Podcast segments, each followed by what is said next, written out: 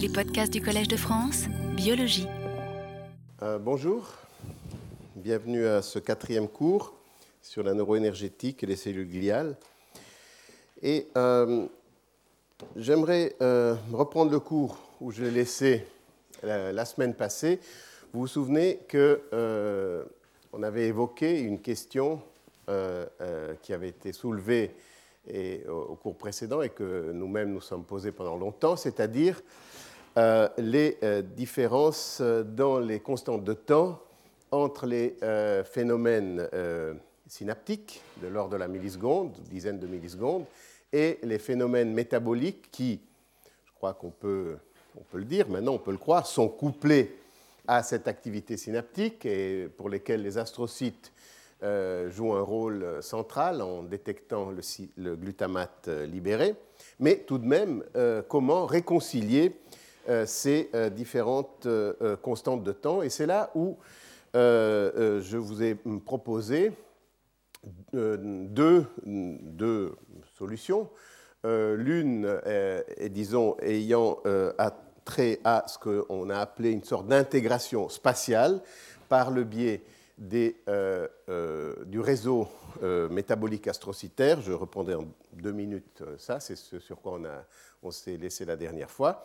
Et puis aujourd'hui, j'aborderai en début de ce cours aussi la dimension temporelle, comment intégrer aussi au niveau temporellement, c'est-à-dire que aussi bien spatialement que temporellement, il y a une intégration pour lesquelles l'espace extracellulaire semble jouer un rôle important et qui euh, si vous voulez, euh, permet d'envisager comment euh, ces, différences dans les constantes de temps synaptiques et métaboliques peuvent être intégrées. Alors, très brièvement, parce que je l'ai vu, je vous ai montré ça la dernière fois, donc l'idée c'est qu'il faut visualiser ce couplage neurométabolique pas seulement par le biais de, à travers une synapse, un astrocyte et un capillaire, mais que bien entendu tout ça est, sur une autre échelle. Et en particulier, il faut prendre en compte euh, le réseau astrocytaire euh, couplé par euh, les jonctions GAP, les jonctions communicantes dont on a parlé la dernière fois.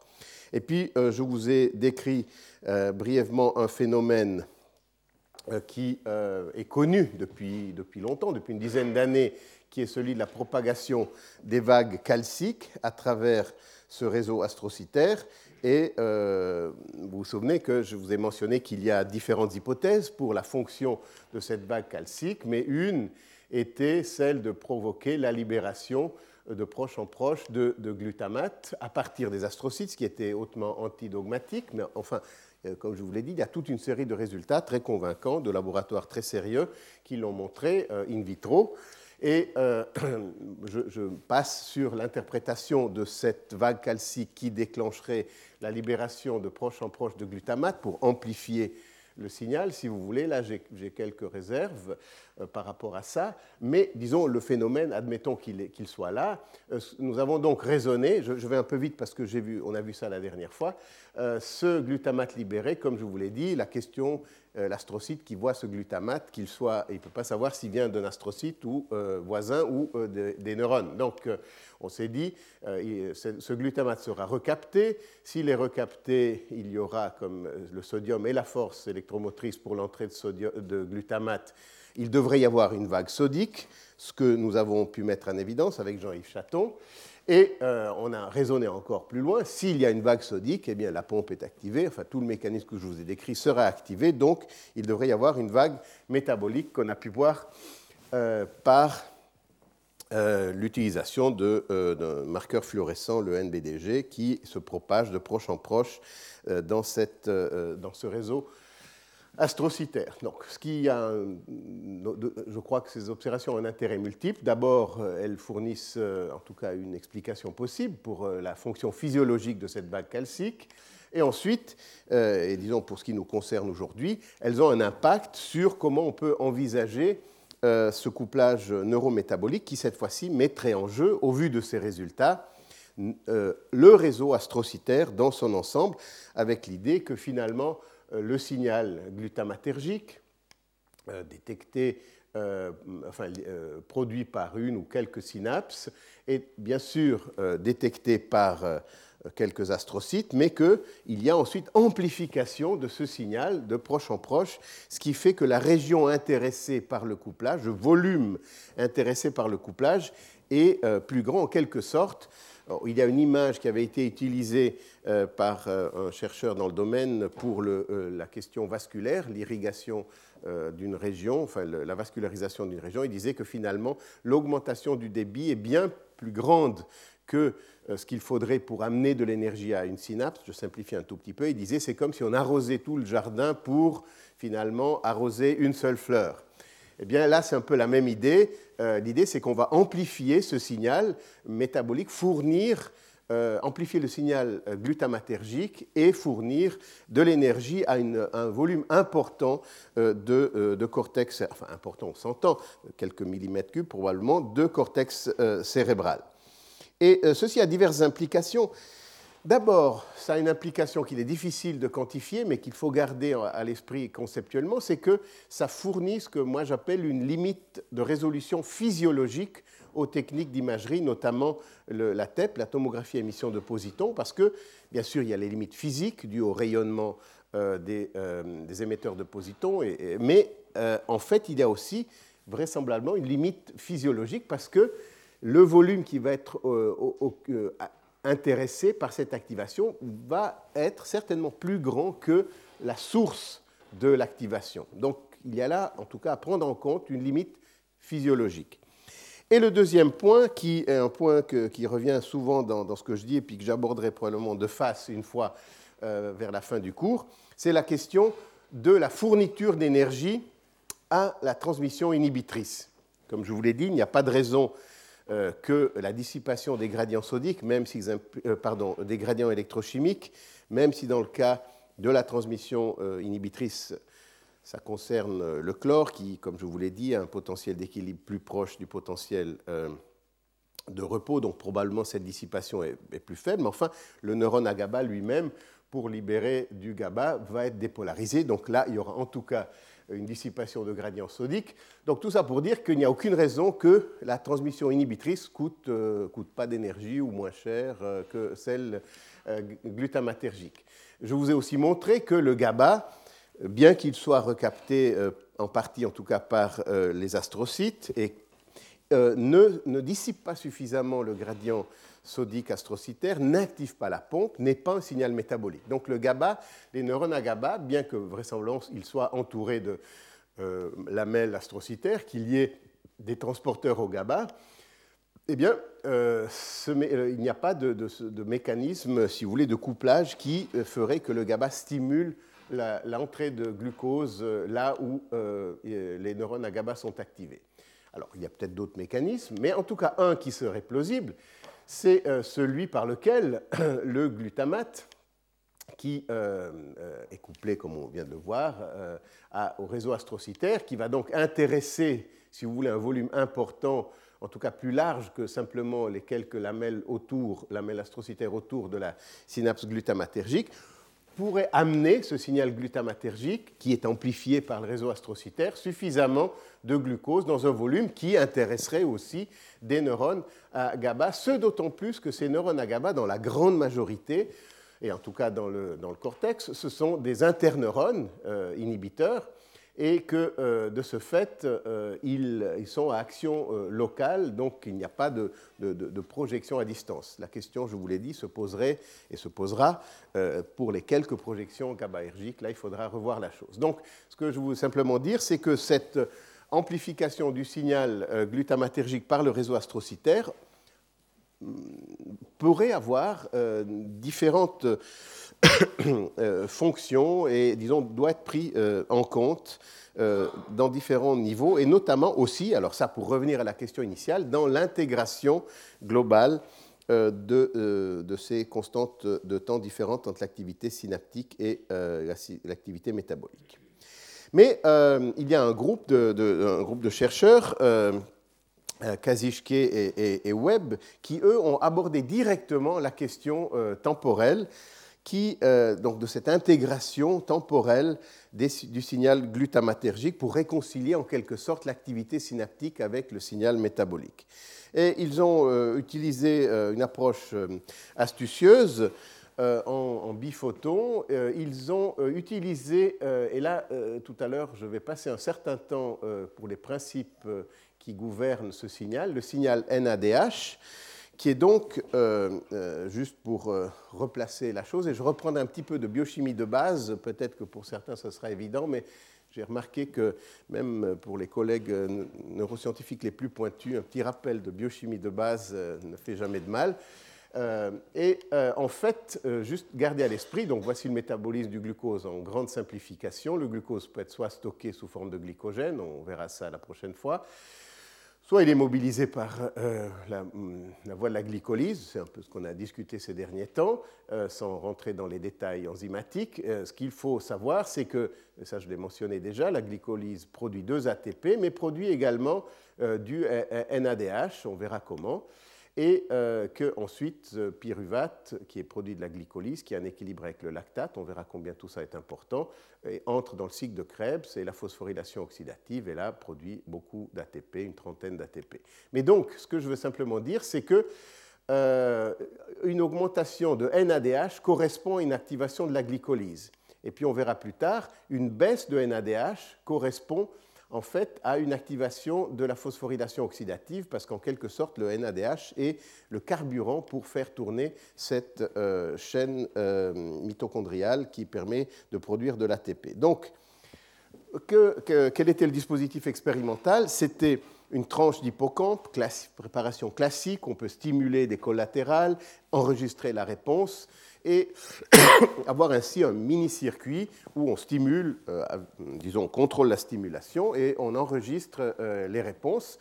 Et euh, ce que le, parti qu'ont pris Kazichke, Webb et leurs collaborateurs dans ce très joli papier dans Science il y a quelques années, qui était d'ailleurs quelque chose qui, sans la résolution spatiale et temporelle qu'ils proposent, avait déjà été montré, c'est qu'il y a une activation, en tout cas à un moment donné, de la glycolyse pendant l'activité synaptique. C'était quelque chose notamment que Lipton avait démontré euh, dans les années 70, mais si vous voulez, c'était, il n'y avait pas la résolution offerte par le biphoton qui permet de localiser le signal à des profils spécifiques, et c'est là l'astuce de ce papier, soit à des profils, on verra, euh, neuronaux, soit à des profils euh, astrocytaires.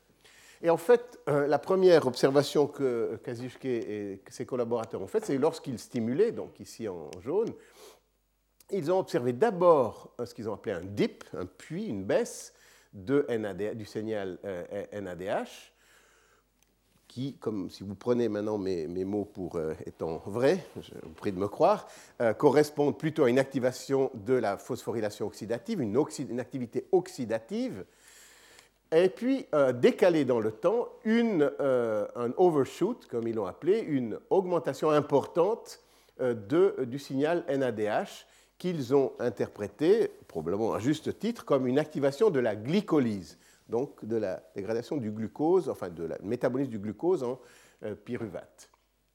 Et euh, voilà, pour l'instant, tout ce qu'on voit, c'est quand même une résolution temporelle. On voit dans euh, une séquence euh, oxydation-glycolyse. Et puis, ils ont, fait ces, ces, en utilisant des, euh, marqueurs euh, fluorescents euh, et notamment des souris qui expriment une protéine, la GFP, la Green Fluorescent Protein, de manière constitutive, ce qui fait que ces astrocytes sont, disons, entre guillemets, verts lorsqu'on les regarde en fluorescence. Et ils ont utilisé de la rhodamine 123 pour visualiser les neurones. Et grâce à la technique de, euh, biphotonique qui permet une résolution euh, temporelle, ils ont remarqué qu'il y avait un certain signal qui venait, donc le signal de baisse de la consommation euh, venait d'une certaine source de, cellulaire. Et lorsqu'ils regardaient le signal de overshoot, de production de NADH, ils avaient en fait euh, un signal qui provenait d'autres profils. Bon, là, ils ne pouvaient pas nécessairement le, voir, mais lorsqu'ils ont fait une, sorte de superposition des signaux, ils ont vu qu'il y avait une anticorrélation presque totale entre les deux signaux. Là où il y avait le dip, le, puits, il n'y avait pas le overshoot et inversement. Donc une vraie dissociation du spatial, cette fois-ci, pas seulement temporel, spatial, du signal de consommation de, NADH, donc du signal oxydatif, et euh, du signal euh, glycolytique. Et euh, ce qu'ils ont vu, en plus, ils ont fait une pharmacologie. ce qu'ils ont remarqué, c'est qu'en fait, le signal de, dip, de, chute du, du, signal NADH, était en fait bloqué de manière tout à fait euh, significative par le CNQX, qui est un antagoniste des récepteurs glutamatergiques. Donc ils ont dit, en tout cas, ce signal est dû euh, euh, à l'activation, probablement post-synaptique, de récepteurs glutamatergiques, le signal de consommation de NADH, donc le signal oxydatif. Ils n'ont pas en fait effectué la, manip en miroir qui aurait été jolie d'essayer de, Mais en tout cas, disons, ils ont fait en partie la manip, c'est-à-dire qu'ils ont vu que le signal de euh, euh, tardive du NADH n'était pas bloqué par l'antagoniste des récepteurs, un antagoniste des récepteurs glutamatergiques. Donc ils en ont déduit que c'était vraisemblablement pas dû à euh, quelque chose de neuronal, par exemple une activation des récepteurs postsynaptiques. Et euh, bon, finalement, tout ça a été intégré, et là je, résume, c'est la diapositive qui résume. En fait, ce qu'ils ont pu montrer, c'est que le euh, signal de consommation de NADH, de l'activité oxydative, est localisé à ces profils qui sont en fait des dendrites. Donc, au moment lorsqu'il y a une activation synaptique, il y a une activité oxydative précoce au niveau des dendrites, et ensuite, il y a une activation glycolytique qui, elle, est localisée euh, dans les astrocytes. Alors, si vous voulez, ça remet un tout petit peu les choses euh, en séquence. Ça montre bien qu'il y a une dissociation importante entre activité oxydative et activité glycolytique lors de l'activation synaptique, qu'elle est euh, organisée temporellement avec une activité oxydative précoce et une activité glycolytique décalée, et qu'elle est localisée euh, dans des profils cellulaires qui sont différents, l'activité oxydative précoce neuronale, dendritique, postsynaptique, et l'activité euh, glycolytique décalée euh, au niveau astrocytaire.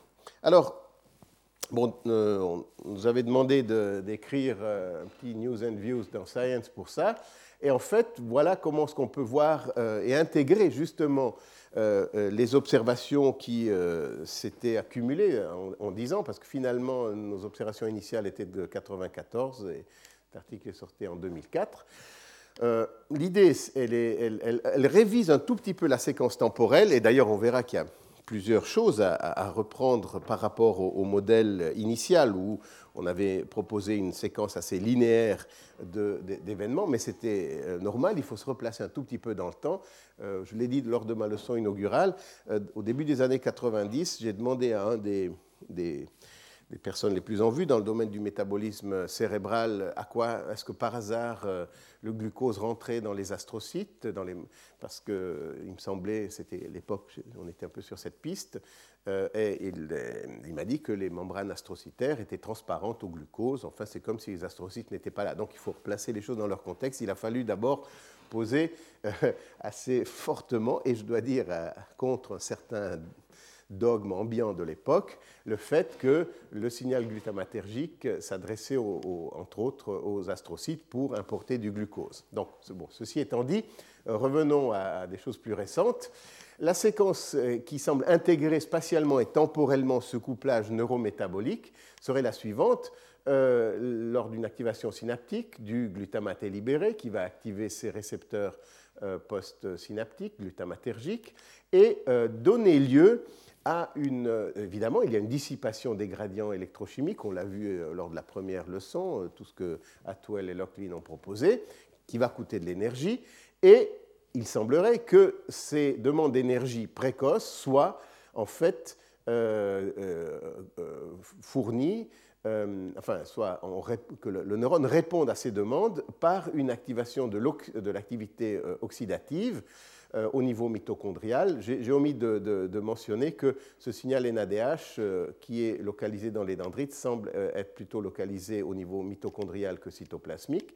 Donc, semble-t-il, ce serait plutôt une consommation de NADH dans la phosphorylation oxydative et que c'est comme ça que les premiers besoins énergétiques, la production d'ATP s'enclenche pour rétablir l'activité des pompes et rétablir les gradients électrochimiques. Et puis, avec un certain décalage temporel, ce glutamate est recapté, comme, et puis là, tout le couplage que je vous ai décrit en détail aboutirait à l'entrée de glucose et à la production, donc à une activation de la glycolyse astrocytaire et à la production de lactate, qui ainsi, si vous voulez, on se retrouve dans une situation où dans le milieu extracellulaire, il y a euh, bien sûr euh, du glucose, je l'ai toujours dit, il y a du glucose qui est aussi dans le milieu extracellulaire, les neurones peuvent capter du glucose, mais il y a aussi euh, du lactate, et que finalement, on rétablit dans l'espace extracellulaire un pool de substrats métaboliques que le neurone va utiliser, disons, en, préférence, et on verra qu'en présence de, je l'ai d'ailleurs montré brièvement, qu'en présence de euh, s'il y a du glucose et du lactate présent dans le milieu extracellulaire, clairement, euh, le neurone euh, utilise le lactate. Donc, si vous voulez, l'idée, c'est que ce lactate est rapidement oxydé pour faire face aux besoins initiaux et qu'ensuite, le pool de lactate extracellulaire est reconstitué par le mécanisme de couplage. Donc, on voit que dans ce cas, cette dissociation, cette différence dans les constantes de temps synaptiques et métaboliques s'intègre, parce que finalement, ce mécanisme euh, de euh, captage de glucose et de production de lactate, qui est effectivement plus long, qui au mieux euh, dure quelques secondes, servirait à rétablir le pool de lactate extracellulaire qui, lui, pourrait être utilisé immédiatement lors d'activation subséquente. Donc on voit comment on peut imaginer, par le biais de l'espace euh, euh, extracellulaire, une sorte d'intégration spatiale et temporelle de ces activités synaptiques et euh, métaboliques qui ont des constantes de temps différentes. Bien, alors, j'aimerais ici, voilà, c'est là où j'aimerais faire une petite parenthèse parce que je vais tout ça a l'air beau et simple. on a tout compris, c'est formidable. On verra que c'est un tout petit peu, comme toujours, les choses sont un tout petit peu plus compliquées il y a, et surtout en biochimie, il y a beaucoup de cycles, beaucoup de, flux métaboliques, et, tout, finalement, euh, tout substrat entre un peu dans, tous les cycles. Et donc, il faut euh, garder, euh, voir qu'est-ce qui est relevant et qu'est-ce qui est simplement, disons, marginal. Et pour ce faire, j'aimerais juste reprendre avec vous en quelques minutes quelques bases élémentaires de du métabolisme intermédiaire du glucose. Euh, je répète, probablement pour certains d'entre vous c'est évident, mais euh, comme je vous l'ai dit, j'ai remarqué qu'une petit, petite révision rapide ne fait pas de mal. Donc le glucose, comme je vous l'ai montré il y a un instant, est transformé et transporté par les transporteurs au glucose, GLUT1 astrocytaire, GLUT3 neuronal. Il est phosphorylé en glucose 6-phosphate, qui est vraiment la plaque tournante, si vous voulez, euh, du glucose. Euh, c'est comme ça que le glucose peut être utilisé. D'ailleurs, c'est une petite remarque en passant. Vous voyez d'emblée que pour utiliser du glucose, il faut investir de l'ATP. Ça va coûter quelque chose. Il faut en tout cas investir un ATP. En fait, il faut en investir deux, parce qu'après, on passera au glucose 1,6-bisphosphate. Donc, euh, c'est quelque chose qui coûte de l'énergie. Euh, contrairement au lactate, qui est transformé en pyruvate, et peut être immédiatement utilisé. Donc on, voit déjà pourquoi peut-être le lactate, mais il y a d'autres raisons, pourrait être un substrat plus intéressant pour des neurones que du, euh, que du glucose, parce qu'il n'y a pas d'investissement à faire pour utiliser du lactate, alors qu'il y a un investissement à faire pour utiliser du glucose. Alors ce glucose 6-phosphate, soit il est stocké sous forme de glycogène, on reviendra en détail là-dessus, soit il passe dans la glycolyse, qui aboutit au pyruvate, qui a un équilibre avec le lactate, et ce pyruvate rentre dans le cycle de Krebs et euh, la phosphorylation oxydative. Il y a un autre cycle qui est très important, euh, je pense très important dans le système nerveux, qui est largement sous-estimé, sous-étudié, on a commencé à l'étudier récemment, c'est ce qu'on appelle le shunt des pentoses ou la voie des pentoses phosphates. Et qui est en fait une sorte de... C'est un shunt, c'est vrai, parce que finalement, euh, les voies métaboliques ramènent à la glycolyse. C'est une sorte de, boucle, de cycle euh, qui se greffe sur la glycolyse. Mais je vous dis déjà d'emblée, euh, il y a différentes fonctions, notamment au cours du développement, mais une fonction importante chez l'adulte, c'est la production d'équivalents réducteurs donc de capacité redox euh, de la cellule, et on verra que c'est quelque chose d'important euh, dans le système nerveux. Alors voilà, ça c'est le schéma global pour que vous ayez en, tête euh, chaque fois qu'on parle de chaîne des pentoses, de glycolyse, de cycle des acides tricarboxyliques, cycle de Krebs ou la phosphorylation oxydative, où on se situe. Alors juste un tout petit peu plus dans le détail, euh, et je ne vais pas passer trop de temps là-dessus, mais comme je ferai référence de temps en temps à ces points, donc on voit qu'ici, il y a une consommation d'ATP, glucose, glucose 1,6-phosphate, qu'il y a une autre consommation d'ATP entre le fructose 6-phosphate et le fructose 1,6-bisphosphate. Et ensuite, là, il y a une étape très importante dans la glycolyse qui est le passage de la glycéraldéhyde 3-phosphate à la 1,3-bisphosphate glycérate. Alors, bon, c'est des noms un peu compliqués, mais enfin, ce qu'il faut simplement savoir, c'est qu'ici, il y a une étape qui va utiliser un NAD, du NAD au NADH. Il y aura une sorte une, une, production de NADH, donc l'équilibre redox NADH NAD va changer. C'est une notion importante, celle de, du potentiel redox, de l'équilibre redox. S'il y a du NADH en excès de NAD, la cellule est dans un état réduit, L'inverse, elle est dans un état oxydé. Et on verra que cet équilibre entre oxydation et réduction est tout aussi important que, enfin tout est important, mais qui est très important, autant certainement que la production d'énergie. C'est une autre forme d'énergie, si vous voulez, le rapport NAD-NADH. Donc là, il y a une production de NADH. Ensuite, on commence finalement à produire de l'ATP. Ça, c'est une étape où on produit de l'ATP. Ça, c'est une autre étape où on produit de l'ATP et on en produit en fait deux et deux. Ça fait, parce qu'il y a deux trioses ici, donc ça fait qu'on produit 4 ATP, on en consomme 2. La glycolyse, globalement, produit 2 ATP. Et il y a cette étape-ci qui, en fait, consomme du NAD, voyez, du NAD NADH pour cette voie. Et en fait, euh, soit le pyruvate est oxydé, euh, passe dans le cycle de Krebs, si vous voulez, soit euh, alors en absence d'oxygène ou dans des, comme dans l'astrocyte, euh, même en présence d'oxygène, du lactate est régénéré, pardon, du lactate est formé sous l'action de la lactate déshydrogénase et du NAD est régénéré. Et ce NAD est important parce qu'il permet à la glycolyse de tourner. S'il n'y a plus assez de NAD, c'est vraiment une étape limitante. S'il n'y a plus de NAD qui est produit, eh bien la glycolyse s'arrête là. Et l'enzyme, et là je, reviendrai là-dessus euh, plus souvent, donc c'est pour ça que je vous mentionne, l'enzyme qui catalyse cette réaction est la glycéraldéhyde 3-phosphate déshydrogénase. Déshydrogénase, on produit, on enlève de, l'hydrogène et on le met ici sur le NAD. GAPDH, c'est une enzyme euh, qui est d'ailleurs souvent utilisée comme contrôle dans les niveaux d'expression de, de gènes. Je me demande si c'est une bonne idée. Bon. Ensuite, Là, c'est le chêne des ne, passe, euh, je, le décris pas. Simplement pour vous mentionner ce point-ci, il y a aussi une étape de réduction, deux étapes de réduction ici, entre le glucose 6-phosphate et ce métabolite, et une autre ici. Tout ce qu'il faut retenir, c'est qu'on produit deux NADPH dans le chêne des pentoses.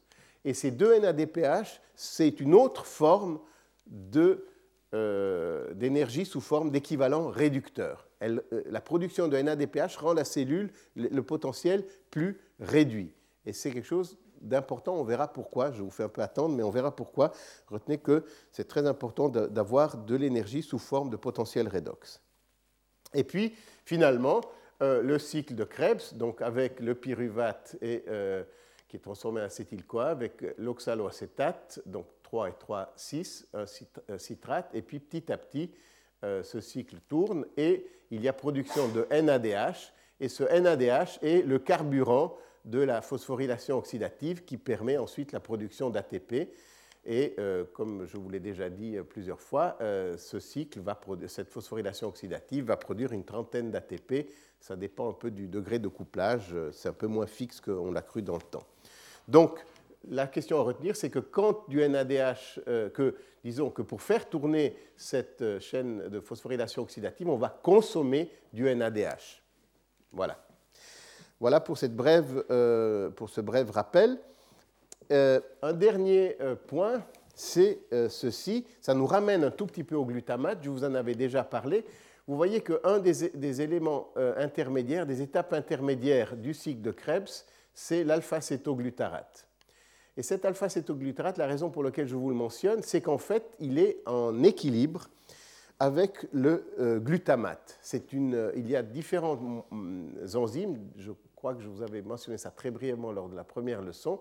Le glutamate peut entrer dans le cycle de Krebs, peut être un substrat, si vous voulez, du cycle de Krebs euh, par ces réactions, l'aspartate aminotransférase ou la glutamate déshydrogénase, il peut donc fournir, devenir un substrat énergétique. Ça, c'est un point intéressant. Le glutamate lui-même euh, peut euh, devenir un substrat énergétique et il est bien sûr en équilibre avec la glutamine par la glutamine synthase, cette glutamine qui sera ensuite libérée, comme on le voit ici, et en fait refournir du glutamate euh, euh, aux, neurones sous forme de, euh, par l'action de la glutaminase. Donc, la, seule chose que j'aimerais vraiment, sur laquelle j'aimerais insister, c'est qu'il y a ici un équilibre important et intéressant qui reviendra dans les discussions qu'on aura entre l'alpha-cétoglutarate, donc une étape du cycle de Krebs, et le glutamate. Et que le glutamate peut entrer dans le cycle de Krebs et devenir un substrat énergétique, et inversement, de l'alpha-cétoglutarate peut être transformé en glutamate et devenir une source pour la production de, glutamate. Donc vous voyez que là, les choses sont un peu imbriquées parce que finalement, ce glutamate qui est libéré par le neurone, une fois qu'il entre dans l'astrocyte, euh, bon, je vous ai mis en avant euh, cette voie de transformation en glutamine et, libération, et ceci glutamate-glutamine, mais ce qu'il faut savoir, c'est qu'il n'est pas 100%. C'est qu'il y a il y a quelques pertes euh, dans le sens que du glutamate est transformé euh, en alpha-cétoglutarate. Deuxième point important, c'est que si de l'alpha-cétoglutarate peut devenir un glutamate, si vous voulez, ce que je viens de vous dire, c'est que le cycle glutamate-glutamine n'est pas un cycle 100%, parce qu'il y a du glutamate qui entre dans le cycle de Krebs. Mais je vous ai aussi dit qu'inversement, il y a de l'alpha-cétoglutarate qui peut passer en glutamate. Donc ça veut dire que le cycle de Krebs lui-même n'est pas aussi 100%, qu'il peut y avoir des pertes, vu que de l'alpha-cétoglutarate va passer en glutamate. Alors, comment maintenir le cycle de Krebs, qui est quand même essentiel pour fournir de l'énergie? Eh bien, il y a un, cycle qui est uniquement astrocytaire et qui permet de transformer du pyruvate en oxaloacétate. Cette enzyme-ci, c'est la pyruvate carboxylase, qui est une enzyme exclusivement astrocytaire. Et en fait, c'est ce qu'on appelle un cycle anaplérotique. C'est un cycle qui permet de remplir, de re-remplir le cycle de Krebs. Ça veut dire que s'il y a des pertes dans le cycle de Krebs, et notamment il y en a une qui peut être importante si du alpha-cétoglutarate passe en glutamate, eh bien, euh, l'activité du cycle de Krebs va être maintenue par ce cycle anaplérotique, cette transformation du pyruvate en oxaloacétate par la pyruvate carboxylase. C'est un processus purement astrocytaire. Alors, le, message ici, il est, il est, simple, c'est-à-dire que ce n'est pas si simple que ça, et qu'il y a euh, une euh, imbrication euh, étroite, probablement, entre le glutamate comme neurotransmetteur, qui est échangé, qui est recapté par l'astrocyte et refourni aux neurones sous forme de glutamine, mais ce, cycle n'est pas 100%. Ça, c'est vraiment important parce que c'est un peu comme ça dans la littérature. On pense que c'est 100%. Ce n'est pas aussi simple que ça. Et que, deuxièmement, le cycle de Krebs n'est pas aussi un cycle à 100%. Il y a des pertes, mais que pour cela, il y a un mécanisme pour rétablir la perte. C'est ce cycle anaplérotique euh, catalysé par la pyruvate carboxylase. Alors, tout ce que je, voilà, en fait, je viens de le dire, de cette image ultra simple dans laquelle on a une terminaison présynaptique glutamatergique, un neurone, un profil postsynaptique glutamatergique. Le glutamate est libéré, il est capté par euh, l'astrocyte. L'astrocyte fournit au neurone du lactate comme énergie et de la glutamine comme substrat, comme substrat pour rétablir le pool de glutamate présynaptique, eh bien c'est un tout petit peu plus compliqué que ça. C'est vrai, je dirais, à 80% peut-être, mais en fait, je n'aimerais pas donner de chiffres parce que mon point de vue, et c'est quelque chose que nous sommes en train d'explorer, c'est que tout ça est très dynamique, que selon les circonstances, on peut avoir des, euh, les, voies accessoires que je viens de vous décrire euh, peuvent entrer en jeu et, je les commenterai. Donc, c'est, si vous voulez, le système euh, a un, mode de fonctionnement de base, production de glutamine par le neurone pour refournir du glutamate, euh, pardon, de glutamine par l'astrocyte pour fournir le précurseur du glutamate au neurone, et le neurone, sous signal glutamatergique, va produire du lactate pour. Euh, euh, pardon, et le neurone, l'astrocyte sous signal glutamatergique va produire du lactate pour le neurone. Donc, ça, c'est, je pense, le mode de fonctionnement de base de cette unité neuroénergétique neuroastrocytaire. Mais que vient se greffer là-dessus toute une série de cycles euh, qui, euh, qui, sont importants, bon, qui ont été euh, décrits notamment au cours de ces dernières années. alors là, je fais juste un tout petit peu de, de je sais pas quoi, de, sociologie. Évidemment, selon le groupe qui vous êtes, vous allez donner plus ou moins d'importance à ces cycles accessoires en disant voilà, ce cycle est là, donc ce mode de fonctionnement de base n'est pas aussi basal que ça, parce que, etc., etc. Ça a suscité pas mal de controverses, mais je crois que les choses se décantent petit à petit et qu'il y a quand même euh, disons, une sorte d'accord pour dire que le mode de fonctionnement de base est celui-ci, qui est relativement simple, et viennent se greffer d'autres cycles que je vais un peu discuter aujourd'hui et que j'ai déjà abordé brièvement, et qui probablement sont importantes, enfin tout est important, mais euh, qui, et qui sont surtout plastiques. Je pense qu'ils vont se modifier, leur activité va, être modifiée euh, au cours euh, du, temps et dans des circonstances différentes. Et je vous montrerai quelques exemples de ça. Alors, reprenons, ça c'est le mode de base que, je vous ai décrit de manière extensive. On va maintenant rentrer un tout petit peu dans les, entre guillemets, je ne dis pas complications, parce que ce n'est pas vraiment compliqué, mais dans les enrichissements. On va dire que c'est un enrichissement de ce mode de base. Donc le mode de base ici, il prédit quand même essentiellement et, c'est vrai qu'on a été un petit peu peut-être excessif en promouvant cela, mais je vous rappelle de nouveau qu'il y a 15 ans, ceci n'existait pas, il n'y avait pas d'astrocytes, le glucose allait droit dans les neurones. Euh, donc parfois, pour pousser une idée, il faut, pousser un peu fort. Euh, donc le, message qui, sortait des, premiers travaux que nous avions faits, c'est qu'essentiellement, le neurone est oxydatif, l'astrocyte est glycolytique et qu'il y a un flux unidirectionnel de lactate qui va de l'astrocyte aux neurones en réponse à la stimulation glutamatergique. Or, des travaux euh, plus récents, notamment du groupe de Cerdan, euh, en résonance magnétique, et d'autres groupes aussi, Cagnoni à Bordeaux, ont montré un phénomène intéressant qu'il faut prendre en compte et qui est, important. Ils ont montré qu'en fait, au niveau du neurone, il y a deux poules de pyruvate. Si vous voulez, euh, il y a un captage de glucose, personne ne l'a jamais nié. Le glucose entre euh, par le transporteur GLUT3 et par la glycolyse, que je viens de vous montrer, on arrive au pyruvate. Ce pyruvate euh, en acétyl-CoA, acétyl-CoA, oxaloacétate et le cycle de Krebs et la phosphorylation oxydative. Voilà. Donc il y a une partie glycolytique jusqu'au pyruvate et ensuite une partie oxydative.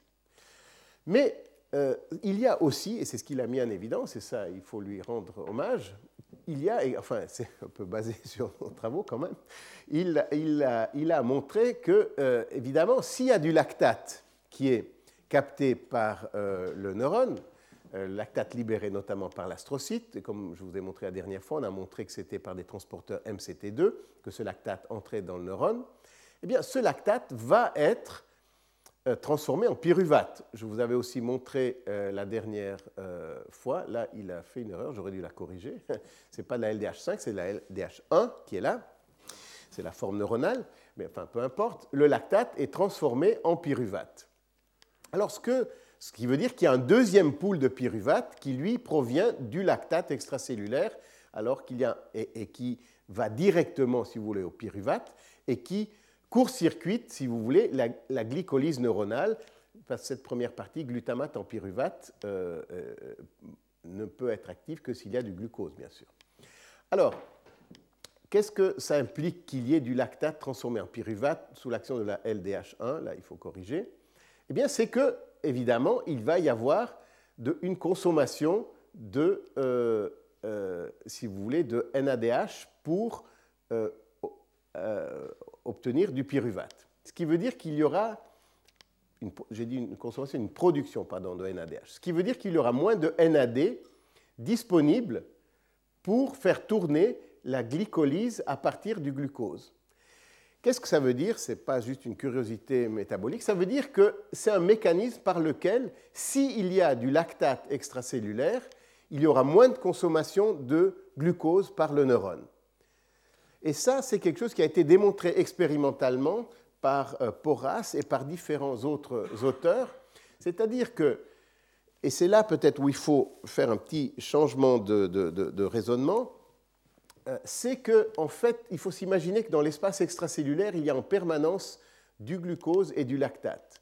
Et que suivant la concentration de lactate extracellulaire, il y aura plus ou moins de consommation de glucose par le neurone. Et le mécanisme moléculaire de ce switch, comme euh, Cerdan l'appelle, c'est en fait l'existence de ces deux poules de pyruvate qui font que si du pyruvate est produit à partir du lactate, il n'y aura plus suffisamment de NAD pour faire tourner la glycolyse à partir du glucose. Et ça, ça a été montré euh, euh, expérimentalement ça, c'est des travaux du groupe de Sokolov qui euh, euh, ont confirmé cela. Vous avez ici des neurones et ici euh, des astrocytes, et vous regardez l'oxydation du glucose. C'est-à-dire que pour oxyder du glucose, il faut bien avoir à l'esprit qu'il faut aller du glucose en pyruvate et ensuite oxyder le pyruvate. Alors ce que l'on voit, c'est que Euh, ce glucose radioactif, euh, on mesure la production de CO2 à partir de ce glucose radioactif, ici dans les neurones, vous voyez qu'au fur et à mesure que la concentration de lactate extracellulaire augmente, il y a de moins en moins de glucose qui est oxydé. Ça veut dire que les neurones, en présence des deux substrats, en fait, euh, utilisent préférentiellement le lactate. Je vous avais déjà montré ça la dernière fois par résonance magnétique. Euh, euh, les, astrocytes sont, moins sensibles. Ils utilisent un, peu de, ils utilisent du glucose, bien sûr, mais euh, la présence de lactate dans le milieu extracellulaire n'influence pas beaucoup cette consommation. Et là, chez les, dans les astrocytes, on voit quelque chose en miroir, mais enfin, c'est surtout ça, cette courbe qu'il faut retenir.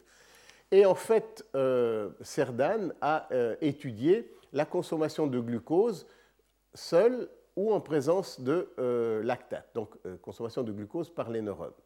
Et inversement, la consommation de lactate en présence de glucose. Et ce qu'il voit essentiellement, c'est que ces, euh, ces, deux substances agissent en quelque sorte comme des, des, des, substances qui sont en compétition. Vous voyez que le Km, l'affinité de ce processus, augmente en présence de lactate et il augmente en présence de glucose quand on utilise le lactate. Donc ça veut dire que il y a vraiment une compétition. Or, la compétition ne peut pas être au niveau des transporteurs, vu que c'est des transporteurs différents, et que c'est bien montré que le lactate ne passe pratiquement pas à travers le transporteur au glucose et inversement. Donc, c'est bien à cette étape que, euh, au niveau de la euh, glycéraldéa et la GAPDH, glycéraldéhyde 3-phosphate euh, déshydrogénase, GAPDH, qui utilise le NAD, c'est cette étape-là qui est l'étape où il y a compétition. Si vous voulez, c'est indirect, parce que c'est médié par la disponibilité de NAD. Mais voilà donc un premier point euh, sur lequel je voulais euh, m'attarder pour vous dire que c'est un tout petit peu euh, plus compliqué, parce que voilà comment Cerdan revise, et moi je dois dire que je suis essentiellement d'accord avec cette vision, du couplage métabolique astroneurone qui met un accent sur ce potentiel redox. Donc l'idée c'est que, comme nous l'avons démontré, le glucose entre essentiellement dans, l'astrocyte, qu'il y a évidemment une production de lactate. On, verra plus tard qu'il y a quand même une, enfin, il y a de toute façon, je vous l'ai dit dès le début, une, activité oxydative dans, dans, l'astrocyte. Le glucose passe en pyruvate et ensuite est oxydé. Il y a des mitochondries dans l'astrocyte. Mais enfin, lors de l'activation, il y a quand même essentiellement production de lactate. Ce lactate va être exporté par le MCT1, le il va être importé par le MCT2. Je vous rappelle au passage que l'affinité pour le lactate de MCT2 est plus grande que euh, l'affinité pour euh, euh, MCT1, ce qui veut dire qu'en présence de faible concentration de lactate extracellulaire, le lactate ira plutôt dans le neurone, parce que MCT2 a une plus grande affinité. Ce lactate est transformé en pyruvate. Il y a ici consommation de euh, NAD, la glycolyse euh, neuronale est inhibée, il y a utilisation préférentielle de lactate. Mais ce qui est intéressant, c'est que ce pyruvate, il est bien sûr en partie euh, oxydé dans le neurone quand même, mais dans la proposition de Cerdan, c'est qu'il y a, et il a pu le démontrer, il y a une partie du pyruvate formé dans le neurone, retenez quand même que la majorité est oxydée, mais une partie du pyruvate euh, euh, neuronal est libérée, et ce qui va fournir, qui va contribuer au maintien euh, de l'équilibre redox dans l'astrocyte. mais le point important ici, c'est de se dire que finalement, ce que fait cette exportation de lactate de l'astrocyte au neurone, c'est d'amener des équivalents réducteurs dans le neurone, ce qui est important. Alors, à quoi servent Voilà, je vous ai dit combien sont importants ces équivalents réducteurs, NADH ou NADPH. Pourquoi les cellules, et en particulier les neurones, ont-ils besoin de ces équivalents euh, réducteurs? Alors, ce qu'il faut savoir, c'est que euh, le cerveau, je vous l'ai dit euh, au tout début, consomme 20% de l'oxygène de l'organisme, alors qu'il ne représente que 2% de la masse. Donc ça veut dire que au niveau euh, cérébral, il y a une activité d'oxydation, on va dire très globalement, très importante. Ceci est probablement un mode efficace, enfin c'est pas probablement, c'est certainement un mode efficace entre autres de produire de l'énergie. La phosphorylation oxydative permet de produire une trentaine d'ATP par glucose, alors que la glycolyse, qui ne consomme pas d'oxygène, ne, euh, ne produit que 2 ATP. Donc c'est évident que du point de vue énergétique, c'est un mécanisme très efficace. Le problème, c'est qu'il y a notamment la production de ce qu'on appelle des radicaux libres, des molécules avec des formes très réactives d'oxygène qui sont produites notamment en grande partie par l'activité de la chaîne respiratoire, donc de la phosphorylation oxydative, mais également il y a des enzymes, des oxydases, qui produisent aussi ces euh, formes d'oxygène hautement réactives. Et ces formes d'oxygène hautement réactives sont très dangereuses, j'utilise un terme un peu simple, sont très dangereuses pour la cellule parce qu'elles déclenchent euh, toute une série de modifications euh, structurelles qui peuvent dégrader les cellules en s'attaquant aux lipides, aux protéines. Enfin, imaginez simplement l'effet, enfin, le, un des prototypes de ces, de ces molécules de radicaux libres, c'est l'H2O2, euh, l'eau oxygénée. Eh bien, vous, savez ce que les dégâts que peut faire de l'eau oxygénée. C'est vraiment un réactif extrêmement euh, dangereux. Donc, euh, la question est de savoir comment les cellules les neuronales, les cellules neurales, on va utiliser le terme neural pour l'instant, prennent en compte comment elles se débarrassent de ce produit de l'activité respiratoire qui est, comme je l'ai dit, très efficace du point de vue métabolique, mais qui produit ces euh, molécules euh, dangereuses, eh bien, il y a tout un, système qui permet de, prendre en compte cette, en partie, je vais m'attarder surtout sur cette eau oxygénée, ce hydroxyde, peroxyde d'hydrogène, euh, qui est ensuite transformé, euh, qui peut être dégradé simplement en eau sous l'action d'une série euh, de, réactions enzymatiques que je vais décrire dans un instant. Mais il y a deux acteurs fondamentaux pour la prise en charge de ces radicaux libres, c'est le glutathion et justement les équivalents réducteurs et en particulier le NADPH. Donc c'est ces deux éléments qui jouent le rôle principal. En anglais, on utilise le terme de scavenger. En français, c'est une sorte de poubelle, de, prendre, de dégager, si vous voulez, euh, ces euh, radicaux libres. Alors, par quel type de, euh, réaction? Alors, donc, une toute première réaction, c'est qu'à partir de ces oxygènes, différentes formes d'oxygène réactifs, il y a une enzyme, la, superoxyde dismutase, qui produit, euh, qui transforme, si vous voulez, ces, euh, équivalents euh, très oxydants en peroxyde d'hydrogène, mais qui, comme je vous l'ai dit, est lui-même extrêmement réactif. Et c'est en fait ce cycle du glutathion qui existe sous deux formes. Le glutathion existe sous forme réduite, et cette forme réduite permet justement d'accepter euh, les, euh, euh, si vous voulez, ce qui rend réactif l'oxygène et produit du glutathion oxydé et de l'eau.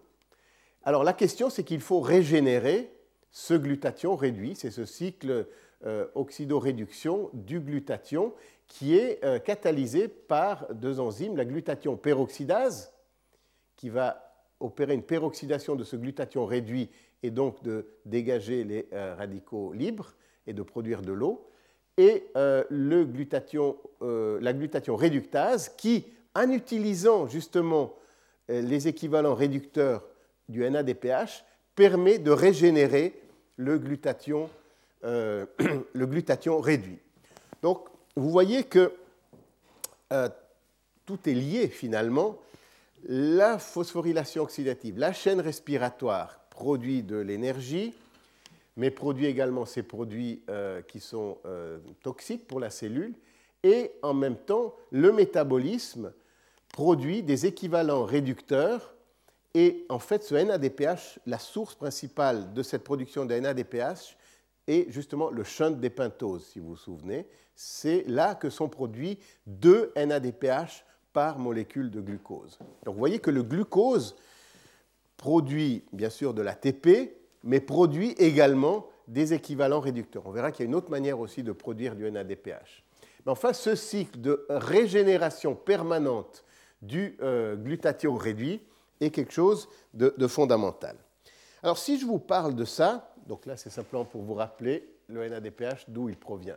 Alors d'où vient le euh, glutathion comment est synthétisé le glutathion. L'autre élément essentiel dans cette neutralisation des équivalents, enfin des, radicaux libres.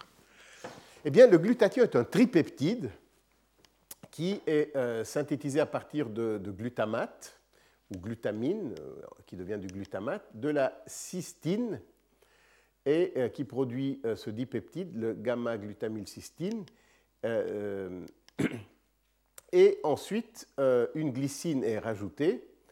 Et euh, voilà le glutamate euh, qui peut exister sous forme réduite ou oxydée selon les réactions qu'on a vues, mais c'est donc une synthèse en deux étapes à partir de trois peptides avec des enzymes qui ont été caractérisées. Une des raisons pour lesquelles je vous parle de ça, c'est que c'est un autre exemple de coopération métabolique neurone-glie. En effet, la capacité euh, euh, de, synthèse du glutathion euh, par le neurone est nettement inférieure que celle de l'astrocyte. Et une des raisons, c'est que le neurone ne capte pas le précurseur du glutathion, enfin d'un des précurseurs du glutathion, qui est la cystine.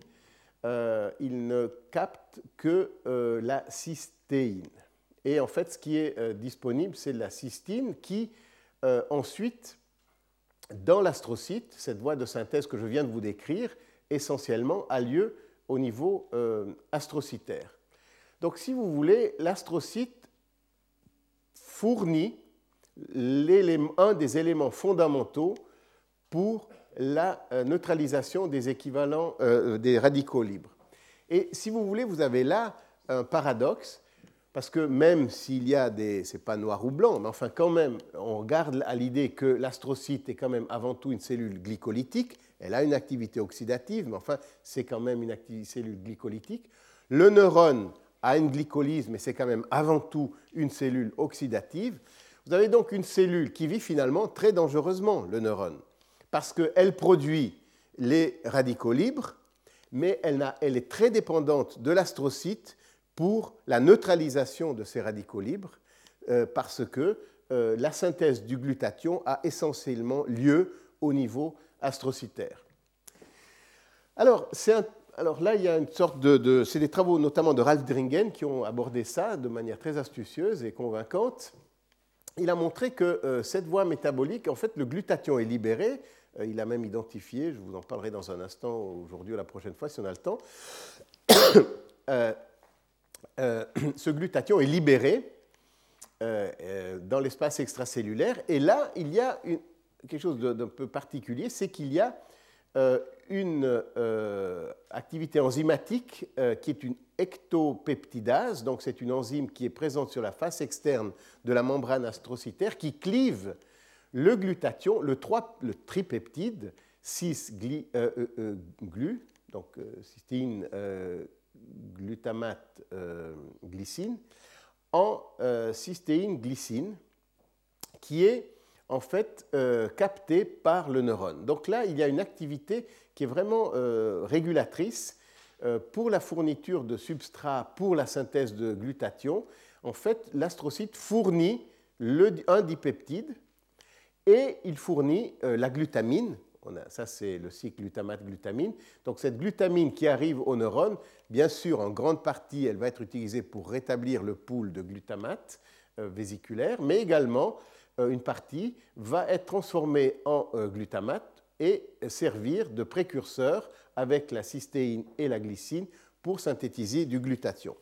Donc, vous voyez clairement qu'il y a une coopération métabolique astrocyte-neurone dans le maintien de euh, la protection euh, euh, du neurone par rapport à son activité oxydative très importante qui, elle, est une caractéristique du neurone, mais qui aboutit à la production de ces radicaux libres. Et juste pour vous donner une idée de l'effet neuroprotecteur de l'astrocyte dans ce contexte, bon, c'est des manip in vitro, mais enfin, un astrocyte peut essentiellement fournir euh, une protection par rapport aux équivalents, euh, euh, pardon, aux radicaux libres pour une vingtaine de neurones. C'est un rapport de 1 à 20. Donc on voit que l'astrocyte, bon, de nouveau, il faut être prudent, c'est des données in vitro, mais enfin, ça va en tout cas dans le sens où le neurone est fortement dépendant de l'astrocyte pour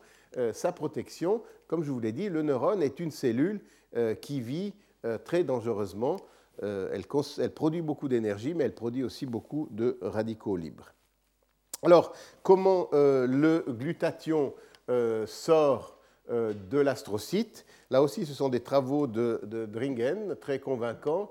en fait, il sort par un transporteur qui est le Multidrug Resistant Protein 1, MRP, euh, euh, et il y a là des manips très convaincantes, juste, c'est un peu compliqué tout ça, mais juste focaliser là-dessus. C'est la présence de euh, glutathion extracellulaire, soit oxydé, soit réduit, dans des cultures d'astrocytes préparées à, partir de souris qui sont invalidées pour ce transporteur, et vous voyez qu'il n'y a pas de libération.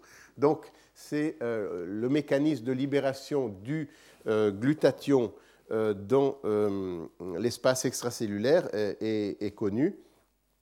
Et euh, un dernier point, et je vais m'arrêter là après ça, très récemment, le groupe de Dringen a montré quelque chose de, très intéressant. Il a montré qu'en fait, le glutamate stimule la libération de glutathion réduit à partir de l'astrocyte.